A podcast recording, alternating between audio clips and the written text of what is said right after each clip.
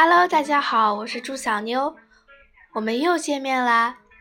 今天我要给大家讲一个关于郎平的英语故事，名字叫做《Meet the Iron Hammer》，响当当的铁榔头。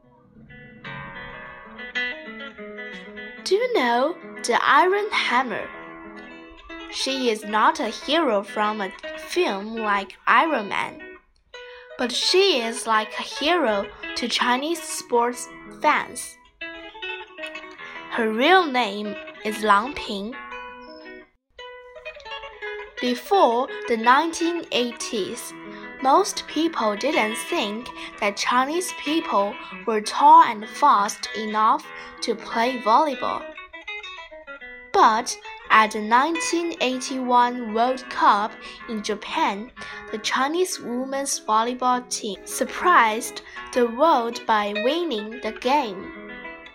Later, the team got two World Cups, two World Championships, and a gold medal at the 1984 Summer Olympics in Los Angeles. Their success didn't come easy. Everyone on the team trained very hard, especially Lang.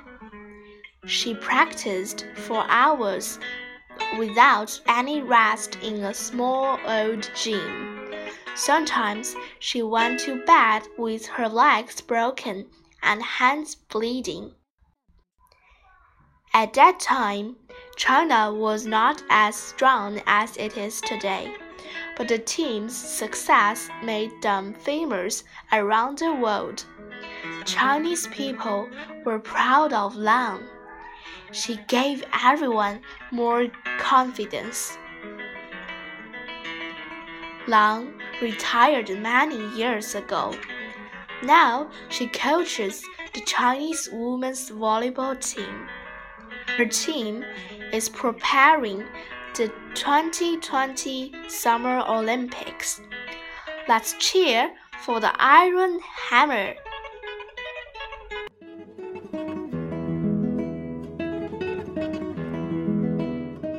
好啦，今天的故事就结束啦，我们下次再见。